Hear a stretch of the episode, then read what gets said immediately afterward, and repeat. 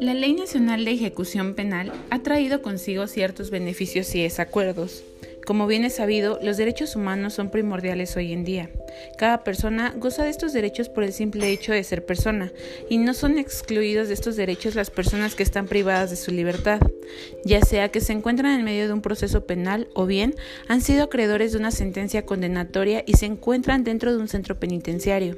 Sin embargo, a mi parecer hay ocasiones que se nos olvida que dichas personas sentenciadas se encuentran en un supuesto de ejecución penal, es decir, están obligados a cumplir tanto una pena privativa de la libertad como una pecuniaria.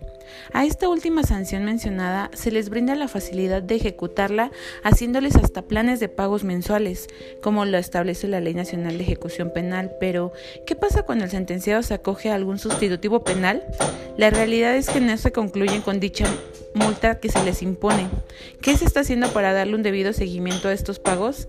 El tema de los derechos humanos está siendo una justificación o un pretexto para no cumplir con nuestras obligaciones.